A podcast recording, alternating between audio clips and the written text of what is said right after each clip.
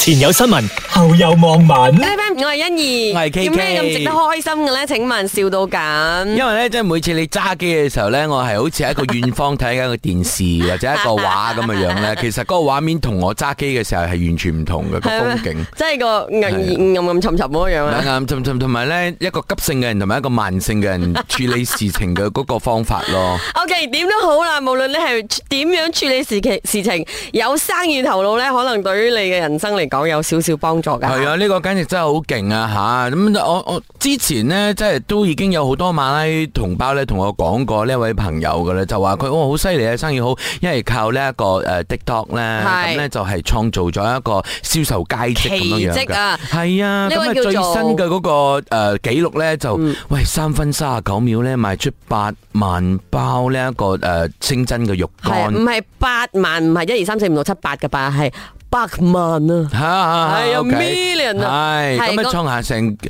誒，大家計下嗰個錢啦。啊，OK，Cairo Amin 啊，呢位網紅相信大家一定都唔陌生噶啦，因為之前佢係賣腎包，都係賣到出神入化噶。係而家有個新嘅產品，講嚟講係清真肉乾啦，咁其實就係馬來誒紅呃包埋食嘅一個零食，好似都唔係我哋認知嘅肉乾嚟㗎，即係一個零食咁樣。同埋聽講係 Raya 嘅時候咧，必備嘅一個食品嚟㗎。啊嗯 À, ，OK，咁誒咁勁嘅呢個誒成績咧，就引起我哋一啲領袖嘅誒引用啦嚇。工程部副部長 Dato Sri Ahmad Mazlan 就有講啦，誒你睇啦，呢個網紅咁叻嗬，學生係應該從高中開始咧就接受創業教育，係先有知識地經商同埋創造呢個創業文化佢。啊俾出個數字咧，講緊啊，每年有四十萬幾人咧參加呢個 SPM 啦，淨係得五十一巴仙嘅人咧繼續升學嘅。咁啊，剩餘嘅咧誒大概二十萬人嘅收入咧係比較低啦，但係多數喺工廠工作，嗯係咪一定唔好考 SPM 就一定喺工廠工作呢？我又唔係好贊同喎。係啊咁，但係咧，誒睇到呢一位誒網紅嘅嘅成績成功咧，大家睇到佢而家咁嘅銷售量啊嘛，你都要知道人哋後邊其實付出咗幾多咧，嗯係啊人哋嘅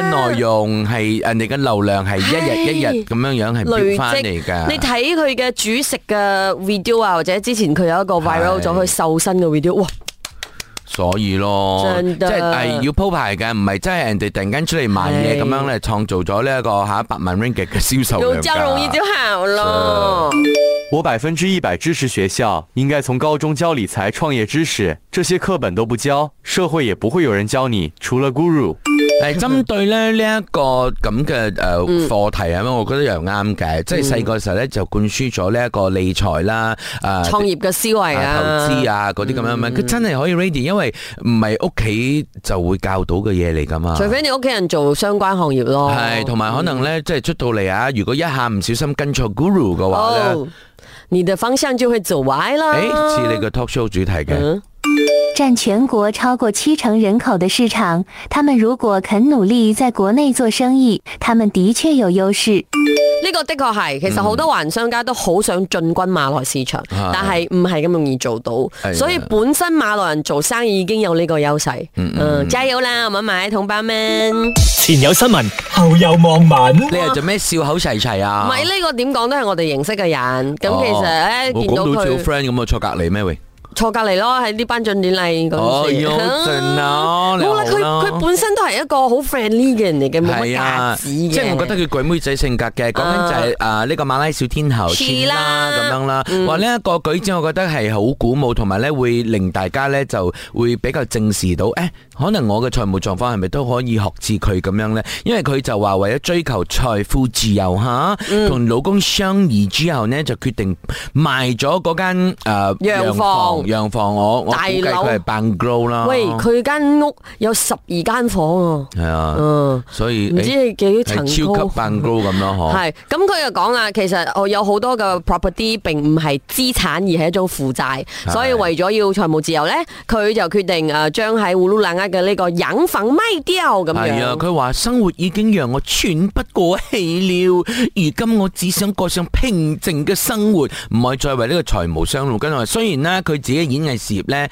都仲接到好多。喂，唔係接到好多，係源源不絕啊！呢度寫。 OK OK sorry，源源雖然我不絕。嘅演唱事還是源源不絕。 唉，但係又話想為將來咧好好咁樣打算，佢話啊要為未來生活規劃啊嘛，咁係所以咧就要精打細算一下咯。因為佢而家又有咗 B B 咧，啊咁啊都算係啊啱啱又結婚啦咁樣，所以有個新嘅家庭要展 開。但係 等陣先啊，大家可能會覺得啊，係變賣咗個洋房，係原本有十二間房嘅屋，而家變咗三層樓嘅排屋，係好辛苦你咁 樣。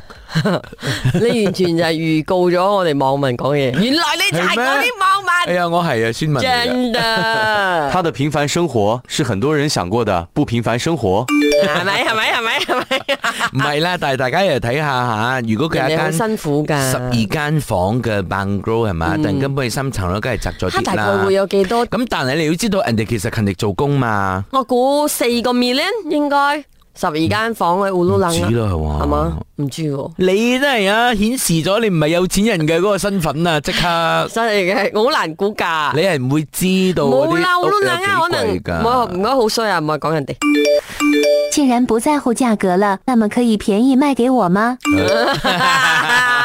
他没有也讲不他，是這樣。他没有讲他不在乎价对他格。只想要他有一个自由的生活，就不要给那个债务一直缠身。捆綁這樣子是的，所以就大是家都不可需以要出諗這下樣多哦錢。，咪每個月嘅 commitment 大你知其實真冇，係大佬啊，真係三接唔層到 show 會壓力嘅三層咧樓，想點樣哦、幾好啦，人哋大家庭夠㗎嘛，啦啊但係我哋我哋呢個咁嘅收入嘅，我哋自己要知足咯。 我哋冇話我哋冇十二間房嘅呢個洋樓，我哋得而家冇辦法住上三層樓嘅呢一個排屋。但係你有 double story OK 嘛？冇 OK 㗎 double story 其實你有間 condo 都 OK 嘛？ OK 噶啦先，至係自己嘅屋咯。有屋頂都得噶啦，各有其錢實人莫善人啊！人哋一場 show 幾多錢你知唔知啊？我哋一個月嘅嗰個薪水啊，係可能我哋我哋呢排真 係好做咩我哋好似好酸咁係嘅？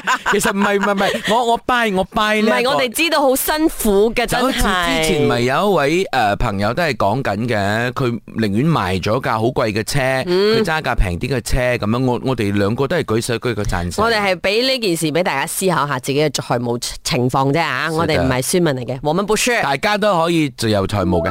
前有新聞，後有望文。 O.K. 過年期間啊，可能都會誒見到一啲警察叔叔就進行一啲取締嘅行動嘅係嗯，但係咧今次咧就係講緊交通警察竟然發覺咧，即係被發覺下執勤嗰陣時咧，搜出四千 ringgit 嘅現金。係，因為咧，即係點解會變成一個呃大家誒誒、呃、會矚目報嘅道嘅事嗯事情咧？就係講緊啊，呢個原來前線嘅警務人員係嘛，佢哋去 on duty 嘅時候咧，最多啊，每人只能夠帶一百蚊現金嘅啫。係喎咁所以如果佢哋超額啊，係需要同上司匯報㗎，即係話唔係唔俾你帶啊下，即係咧先你話可能你要誒、呃有啲嘢要做，要買嘢咁樣樣咧，你要將佢寫落你呢一個隨身攜帶嘅記事本，同一個時間咧同上司進行呢個匯報。咁所以冇冇做到呢一個動作情形之下，就抄到點解身上係多過一咁百多蚊呢？大家當然嗱，誒唔係推測咩事，最直接嘅聯想就係、誒、你邊度收到咁多現現金啊？啊，係最直嘅聯想啊！咁即係其實係誒你你冇諗住哦哦警察咧咁樣哦咁樣捉緊我哋啲小市民，其實同一個時間咧都有啲誒自單我位咧監督係監督緊警察嘅，係咁啦所以係誒唔係話。係，我哋成日講啊，警察大晒啊！我哋有咁樣樣講噶嘛，啊睇港劇嘅時候係嘛，咁其實真係冇㗎，因為佢哋都俾人 check 緊㗎。 OK，我哋聽下雪州警長點講。 RM100 adalah SOP frontliner yang boleh bawa. Sekiranya mereka membawa lebih daripada wang itu, boleh. Tapi dia kena declare. Sebelum dia keluar tugas, dia kena declare. Mungkin dia pergi withdraw nak bayar hutang ke apa ke, dia tak sempat nak bagi kepada ahli keluarga atau isteri dia. Tapi dia kena declare kepada penyelia. 哦，真的不说还不知道呢。马来西亚警队好严格哦，真的是引以为傲哦。誒做咩咁講嘅？OK 嘛，我哋都 SOP 做到幾足啊？一百 ringgit。五级安曼廉政与标准执行部对十位交警进行突击检查，到底是一山还有一山高，还是螳螂捕蝉，黄雀在后呢？哎呀，自我監督啦，不要成日墮啦，投資係得啦。每一個單位都有稍為，你講可以講係害群之馬，或者係自己嘅行為冇唔係好有紀律嘅人嘅。雖然係喺紀律部隊度翻工，咁人冇完人啊嘛。但係咧，咪誒、呃大家講緊咧，即係民情咧，有好多呢、一個誒誒、呃埋怨咁嘅樣噶嘛，即係講啊，警察叔叔點啊，警察叔叔點啊，咁家下咧就誒睇嚟，我哋最近有好多啲咁嘅新聞咧，警察叔叔都被 check 緊咁樣，咁可能大家都會覺得哦，好啦，我哋嘅聲音係被聽到啦，或者咧就係、嗱、即係警察叔叔都係好嚴格地喺度咧，就係、做緊呢個紀律事件嘅嗰個管理㗎。係啦，就係希望大家對警方有翻啲信心嘅意思啦。 Yeah OK，一陣翻嚟啊，另外一個關於錢嘅消息，前有新聞，後有望文。做咩今日一直喂陰嘴笑啊？我哋兩個輪流唔。係我哋嘅笑有好複雜嘅情緒係。啊有時係係有時好係鋭到下嘅，係或者係有時咧就係恥笑緊對方嘅或者係有陣時係呃恭喜是啦，財務自由。但係呢個就係、喂，點我你有你有其他老闆怎麼活呢？啊，即係話佢頂難事咁啦，頂難事啦係啊，簡直即係因為點解咧？喺呢一個時間啊，大家咪講緊啊，朝早咧我哋一直講好多話津貼啊、發放啲咩錢啊等等嘅，咁啊家下呢個錢咧就關你事，因為咧就係、呃應該講。唔關 你事，但係都可能關你事，因為你公司老闆有冇俾佢花紅？佢會誒唔係啊，即係誒採取呢一個咁嘅建議咯，佢都哇咁做咧。哇！你可以唔掟一億元出嚟噶嘛？你咪掟幾一多萬蚊咯。 OK，嗱，哦誒講個消息俾大家知先。中國河南有間公司咁就發放年終獎，即係 bonus 啦吓，係咁就掟咗一億人民幣，大概係六千幾萬 ringgit。